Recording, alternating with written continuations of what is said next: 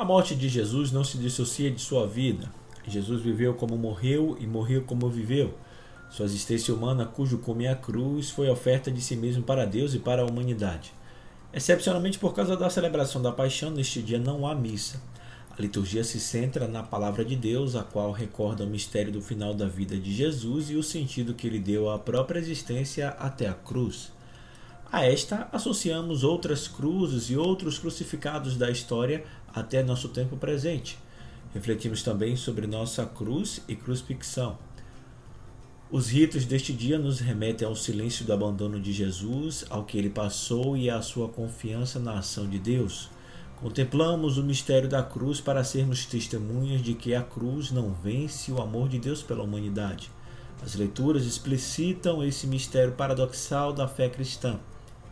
Hoje é sexta-feira, 15 de abril, e este é o podcast Santo do Dia, um podcast que conta as histórias e obras de alguns santos da Igreja Católica, e aos domingos fazemos a reflexão do Evangelho do Dia. Presente nos principais aplicativos de podcast, você pode assinar nestes tocadores e ser notificado sempre que houver novos episódios. O nosso perfil no Instagram é o arroba podcast Santo do Dia. Nesta Sexta-feira Santa, vamos refletir sobre o Evangelho da Paixão do Senhor, João, desde o capítulo 18 até o capítulo 19, versículos 42, baseado nos roteiros homiléticos da revista Vida Pastoral, escrito pelo Padre Marcos Mariano. Eu sou Fábio Cristiano, sejam bem-vindos ao podcast Santo do Dia.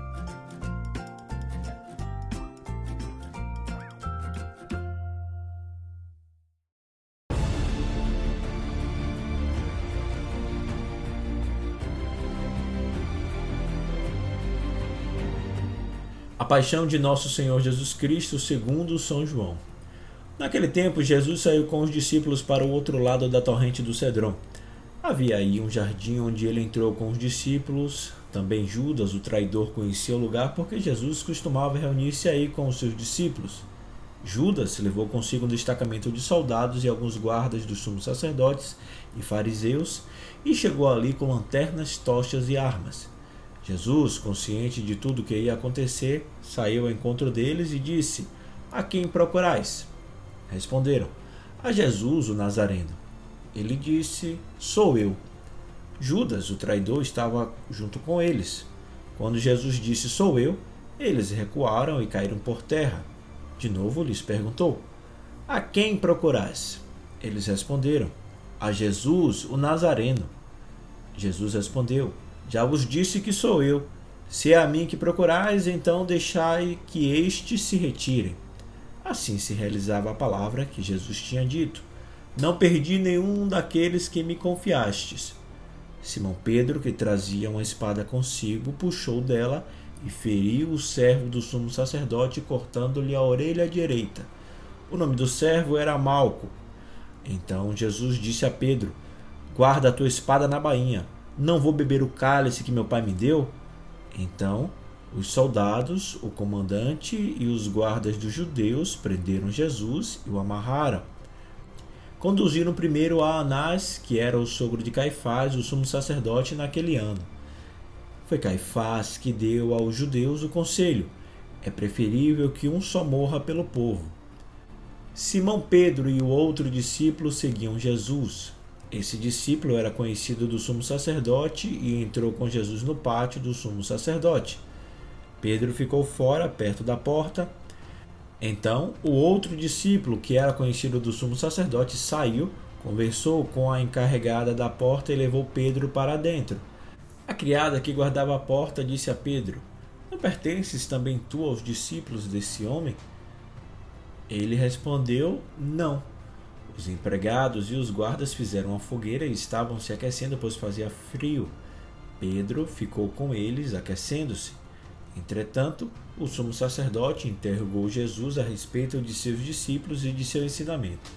Jesus lhe respondeu: Eu falei às claras ao mundo. Ensinei sempre na sinagoga e no templo onde todos os judeus se reúnem.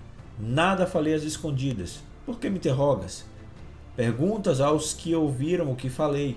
Eles sabem o que eu disse.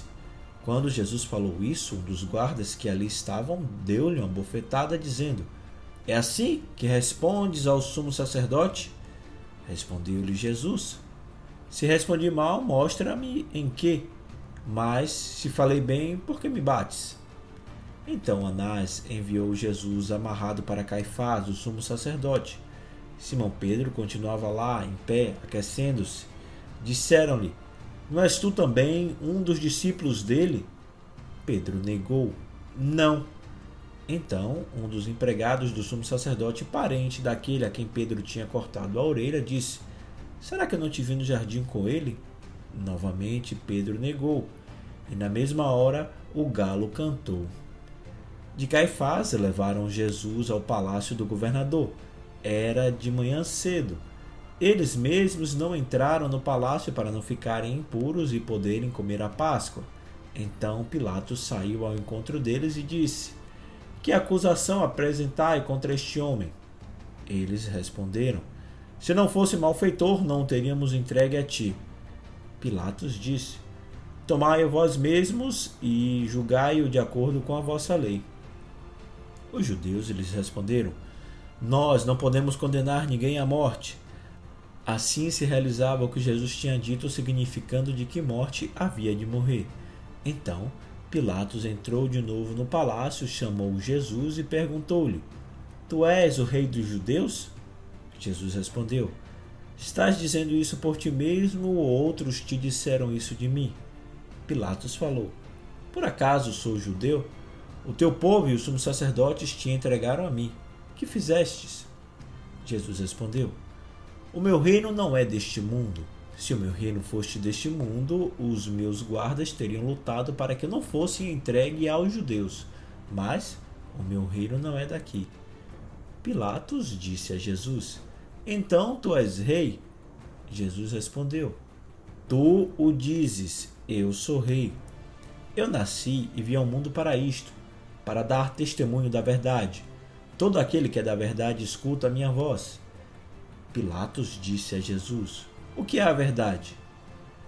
Ao dizer isso, Pilatos saiu ao encontro dos judeus e disse-lhes: Eu não encontro nenhuma culpa nele, mas Existe entre vós o costume que pela Páscoa eu vos solte um preso. Quereis que eu vos solte o rei dos judeus? Então começaram a gritar de novo: Este não, mas Barrabás. Barrabás era um bandido. Então Pilatos mandou flagelar Jesus. Os soldados teceram uma coroa de espinhos e a colocaram na cabeça de Jesus. Vestiram-no com um manto vermelho, aproximavam-se dele e diziam: Viva o rei dos judeus! E davam-lhe bofetadas. Pilatos saiu de novo e disse aos judeus: Olhai, eu trago aqui fora diante de vós para que saibais que não encontro nele crime algum. Então Jesus veio para fora, trazendo a coroa de espinhos e o manto vermelho. Pilatos disse-lhes: Eis o homem. Quando viram Jesus, os sumos sacerdotes e os guardas começaram a gritar: Crucifica-o! Crucifica-o.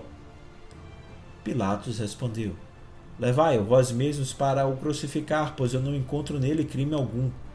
Os judeus responderam: Nós temos uma lei, e segundo essa lei, ele deve morrer porque se fez filho de Deus. Ao ouvir essas palavras, Pilatos ficou com mais medo ainda. Entrou outra vez no palácio e perguntou a Jesus: De onde és tu? Jesus ficou calado. Então Pilatos disse: não me respondes? Não sabes que eu tenho autoridade para te soltar e autoridade para te crucificar? Jesus respondeu: Tu não terias autoridade alguma sobre mim se ela não te fosse dada do alto. Quem me entregou a ti, portanto, tem maior culpa. Por causa disso, Pilatos procurava soltar Jesus. Mas os judeus gritavam: Se soltas esse homem, não és amigo de César. Todo aquele que se faz rei declara-se contra César. Ouvindo essas palavras, Pilatos levou Jesus para fora e sentou-se no tribunal, no lugar chamado pavimento, em hebraico, Gábata. Era o dia da preparação da Páscoa, por volta do meio-dia. Pilatos disse aos judeus: Eis o vosso rei. Eles, porém, gritavam: Fora! Fora! Crucifica-o! Pilatos disse: Hei de crucificar o vosso rei? Os sumos sacerdotes responderam: Não temos outro rei senão César. Então Pilatos entregou Jesus para ser crucificado e eles o levaram. Jesus tomou a cruz sobre si e saiu para o lugar chamado Calvário, em hebraico, Gólgota. Ali o crucificaram com outros dois, um de cada lado e Jesus no meio. Pilatos mandou ainda escrever um letreiro e colocá-lo na cruz. Nele estava escrito: Jesus Nazareno, o Rei dos Judeus. Muitos judeus puderam ver o letreiro porque o lugar em que Jesus foi crucificado ficava perto da cidade. O letreiro estava escrito em hebraico, latim e grego. Então, os sumos sacerdotes dos judeus disseram a Pilatos: Não escrevas o rei dos judeus, mas sim o que ele disse: Eu sou o rei dos judeus. Pilatos respondeu: O que escrevi está escrito. Depois que crucificaram Jesus, os soldados repartiram a sua roupa em quatro partes, uma parte para cada soldado. Quanto à túnica, esta era de tecido sem costura, uma peça única de alto a baixo. Disseram entre si: Não vamos dividir a túnica, tiremos a sorte para ver de quem será. Assim se cumpria a escritura que diz: Repartiram entre si as minhas vestes e lançaram sorte sobre a minha túnica. Assim procederam os soldados. Perto da cruz de Jesus estava de pé a sua mãe, a irmã de sua mãe, Maria de Cleófas, e Maria Madalena. Jesus, ao ver sua mãe e ao lado dela o discípulo que ele amava, disse à mãe: Mulher, este é o teu filho. Depois disse ao discípulo: Esta é a tua mãe.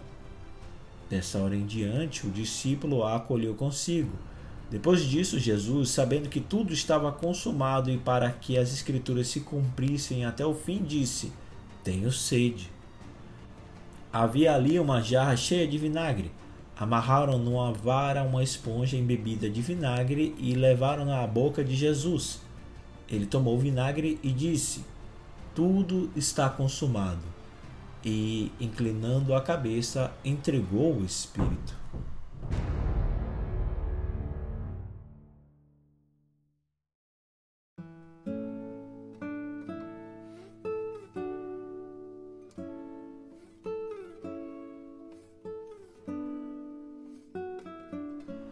Era o dia da preparação para a Páscoa. Os judeus queriam evitar que os corpos ficassem na cruz durante o sábado, porque aquele sábado era dia de festa solene. Então pediram a Pilatos que mandassem quebrar as pernas aos crucificados e os tirassem da cruz. Os soldados foram e quebraram as pernas de um e depois do outro que foram crucificados com Jesus.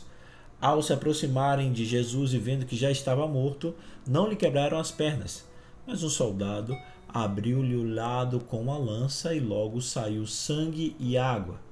Aquele que viu dá testemunho e seu testemunho é verdadeiro, e ele sabe que fala a verdade para que vós também acrediteis. Isso aconteceu para que se cumprisse a escritura que diz: Não quebrarão nenhum dos seus ossos. E outra escritura ainda diz: Olharão para aqueles que transpassaram. Depois disso, José de Arimateia, que era discípulo de Jesus, mas às escondidas por medo dos judeus, pediu a Pilatos para tirar o corpo de Jesus. Pilatos consentiu. Então, José veio tirar o corpo de Jesus. Chegou também Nicodemos, o mesmo que antes tinha ido de noite encontrar-se com Jesus. Levou uns 30 quilos de perfume feito de mirra e aloés. Então tomaram o corpo de Jesus e envolveram-no com os aromas em faixas de linho, como os judeus costumam sepultar. No lugar onde Jesus foi crucificado havia um jardim, e no jardim um túmulo novo, onde ainda ninguém tinha sido sepultado. Por causa da preparação da Páscoa e como o túmulo estava perto, foi ali que colocaram Jesus. Palavra da salvação.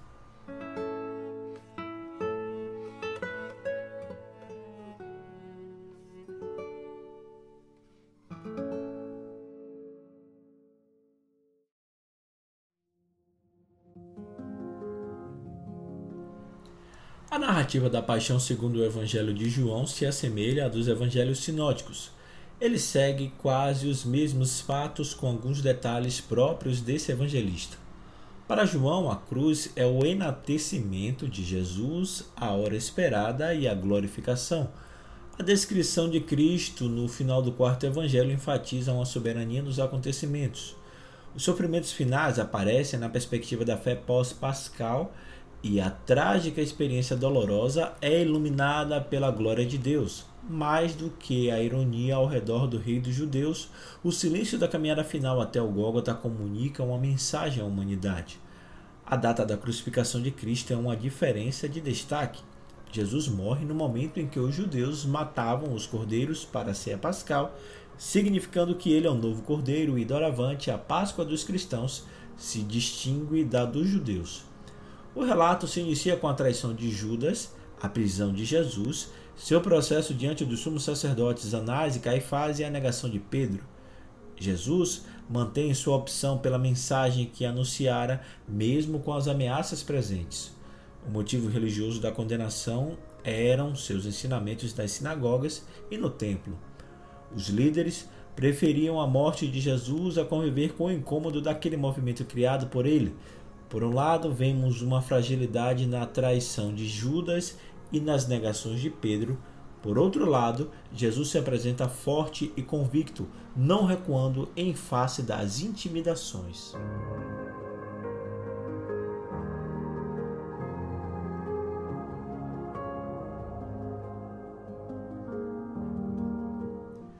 processo judaico é transferido ao governador Pilatos, representante do Império Romano na região. Ele não compreende porque Jesus estava sendo acusado. Os judeus não executaram Jesus porque não podiam matar no período da festa. O motivo do juízo agora muda dos ensinamentos para a suposta realeza.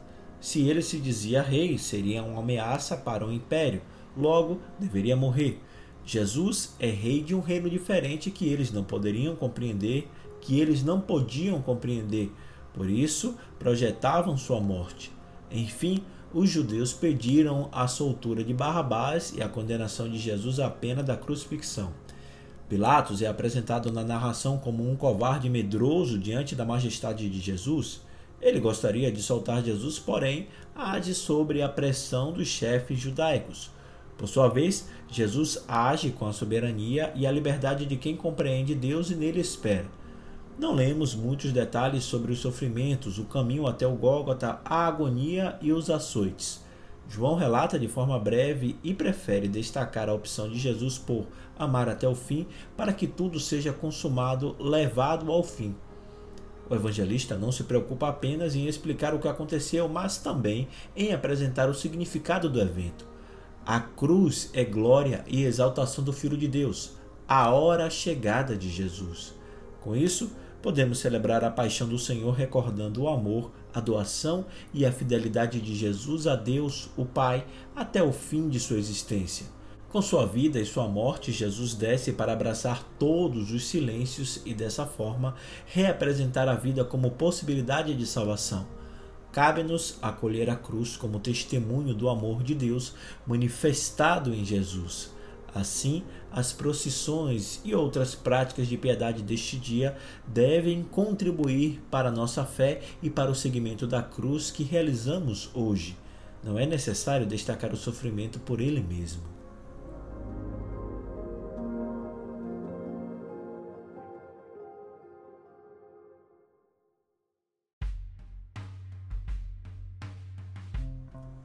Na primeira leitura temos a imagem do servo sofredor.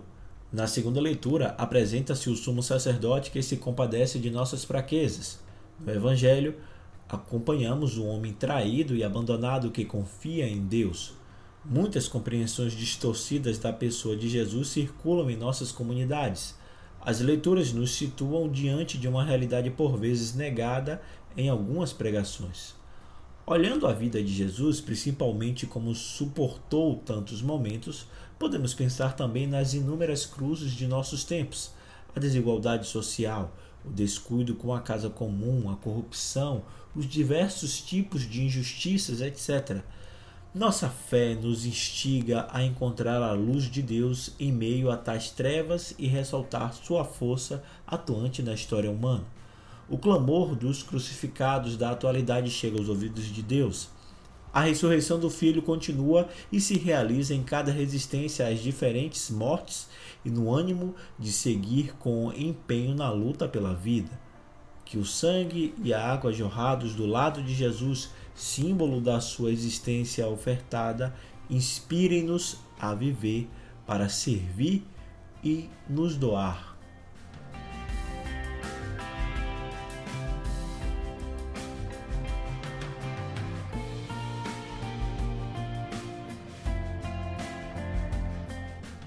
Mais uma vez agradeço pelo seu carinho, pela sua audiência e suas orações. Se você gostou dessa reflexão, encaminhe, indique ou compartilhe com quem você acredita que gostaria de ouvir também. A todos, uma Sexta-feira Santa de paz, saúde, reflexão e silêncio.